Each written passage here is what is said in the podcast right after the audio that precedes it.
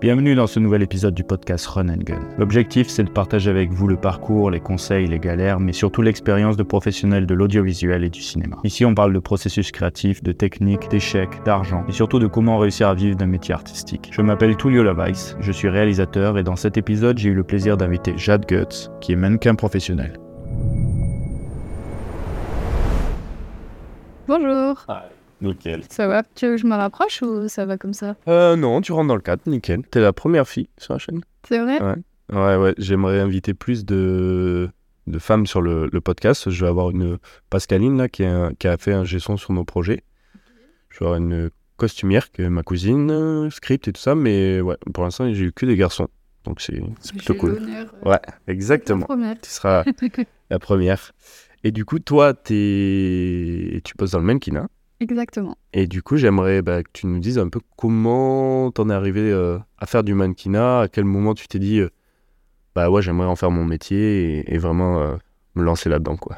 Alors moi, il faut savoir que quand j'étais petite, je faisais des castings en Thaïlande parce que j'ai aussi des origines thaïlandaises. Mais vu que je vivais en France, c'est assez compliqué de faire à chaque fois l'aller, le retour, etc. Donc même si j'étais prise, bah, je pouvais pas aller sur le tournage.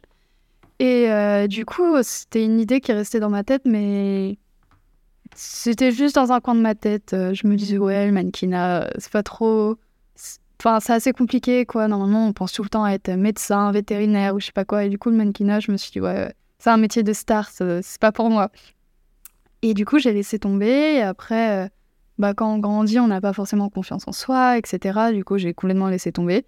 Et quand je suis arrivée à la fac, parce que faut savoir que j'ai fait du droit, bah, j'ai rencontré Arthur, qui lui, du coup, était dans le cinéma. Euh, Pareil, il débutait. Et euh, il voulait faire des photos, évidemment, il a commencé avec moi. Et après, je me suis dit, bah vas-y, let's go, euh, j'ai envie de faire ça. Mais au début, c'était simplement comme ça, euh, même si ça me dérangeait pas d'être payée et d'en faire mon métier. Mais pareil, je me disais toujours que ça reste euh, une activité à côté euh, mes études. Et euh, finalement, euh, bah, j'ai pas eu de master. Enfin, j'ai eu mon diplôme du coup de licence. Et le master, euh, bah, j'ai pas pu en faire. Et je me suis dit qu'en fait, c'était le destin et que c'était le droit, c'était vraiment pas quelque chose que je voulais faire. Et que le mannequinat, c'était vraiment le but de ma vie, si je peux dire ça comme ça. Et du coup, je me suis dit, bah, vas-y, let's go. On, on en profite et on commence à se professionnaliser dedans. Mais euh, du coup, est-ce que t'as ressenti, parce que tu me dis quand t'étais petite, t'as- t'avais quel âge les, les tout premiers? Je, je sais pas, je devais avoir 8 ans. Ah oui, t'étais vraiment enfant. Enfant, et après il y a eu la période, de, je suppose, euh, collège-lycée, l'adolescence, et je pense, ben du coup, euh, peut-être c'est... T'as ressenti un peu le, le regard des autres, parce que des fois je me dis, dans, dans ce métier, moi j'avais un... Donc j'ai un ami qui est, euh, qui, est, qui est mannequin aussi. Là, je crois qu'il est reparti en, en Chine bah, pour, pour pas mal de contrats. Et il me disait, en fait, bah, même en photo, des fois, tu peux voir son profil, tu, dis, tu te dis, ah ouais, ok, il fait vraiment des photos de mannequin. Euh, même de ça fait un peu un côté star tu vois Euh, et quand je sais quand il s'est lancé bah, tu vois par exemple bon maintenant il a presque 90 000 abonnés sur euh, Ok. sur Instagram mais au début quand il s'est lancé lui au collège ou lycée de toute façon je pense que je l'inviterai un jour et, et lui ça se fait par des rencontres à Milan et tout ça et euh, il me disait en fait bah tu vois son profil tu te dis ah oui d'accord il, il- il- peut-être qu'il dégage une certaine image Mhm. et qu'on, je pense, les préjugés qu'on peut avoir un peu sur le mannequinat. Et quand on l'a, quand moi je l'ai fréquenté tout ça, en fait, il n'y a, pas plus gentil, il n'y a pas plus doux, il, est vraiment, euh, comment on dit, euh, vraiment, il a les pieds sur terre. Et, et j'ai l'impression, bah, tu vois, on, moi je t'avais vu sur Instagram euh, à travers les, les posts de d'Arthur et, euh, et pareil je me disais ah purée euh, elle fait des projets vraiment artistiques enfin elle a vraiment de l'air dans le milieu et ça donne une, une vraie confiance. euh, On a l'impression que tu as vraiment confiance en toi et tout ça, que tu t'assumes. Et, et moi, je trouve ça franchement super. Mais là, tu vois, on se rencontre pour la première fois et en fait, je me rends compte que euh, on voit en vrai ta sensibilité. Mm. On voit, je sais pas si c'est un peu de timidité ou, ou quoi, mais du coup, ça te rend beaucoup plus douce, Ouais. qui est pas forcément une douceur. Tu vois, sur les réseaux sociaux, c'est difficile de montrer euh, euh, tout ça.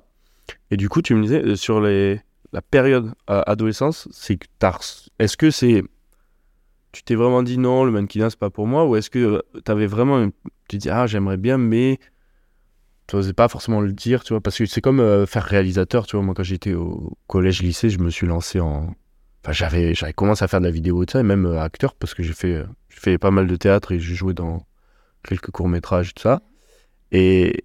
Mais je me disais. Enfin, je, le disais pas aux autres, tu vois. Bah, c'est exactement pareil. Bon, moi, je faisais pas de photos ou, de vidéos ou autres, du coup, euh, dans la période d'adolescence, mais j'ai toujours voulu. Mais en fait, on grandit, comment dire, on a un peu formaté quand on grandit en mode, bah voilà, faut faire un métier qui va te rapporter de l'argent tous les mois, un salaire fixe.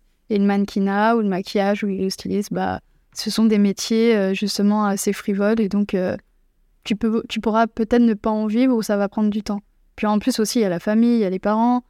Enfin, il y a plein de, plein de facteurs qui fait que, bah, personnellement, moi, je me suis jamais dit, ouais, le mannequinat, je vais en faire, quoi. Même, euh, même juste comme par passion, j'avoue, je me suis jamais dit...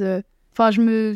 Toujours dans ma tête, mais j'ai jamais avoué, même à moi, hein, je pense, même à moi, je me suis pas avoué que je voulais faire ça. Ok. Et ta, ta famille, euh, c'est un truc. euh, ils te poussaient à faire un métier lambda ou ils t'ont soutenu euh, Bah, ça dépend. Il y a eu des périodes où ils me disaient, bah non, faut vraiment avoir un métier, comme tu dis, un peu plus lambda. Et, euh, et des périodes où ils m'ont dit, euh, bah, par exemple, l'année dernière, du coup, à la période où je me suis vraiment lancée, ils m'ont dit, bah vas-y, euh, go for it. Si vraiment c'est ce que tu veux faire, fais-le. Nous, on veut te voir heureuse, donc euh, fais-le. bah, J'ai l'impression que c'est un peu le, le truc de tous les parents. Bon, il y a des parents qui suivent pas du tout leurs enfants, mais le truc où ils se méfient, ou ils ont un peu peur, ou ils ont besoin ils veulent la sécurité pour leur enfant quand ils voient que ben ah ok j'aimerais bien faire du cinéma ou ah, j'aimerais bien faire du mannequinat, mais l'idée elle est juste là, tu vois. Mais quand ils commencent à te voir vraiment passer à l'action, faire des choses, et qui ben je pense que c'est rassurant pour un parent de se dire Mm. ok ben en fait c'est pas juste une lubie ou, ou une idée comme ça qui passe par la tête.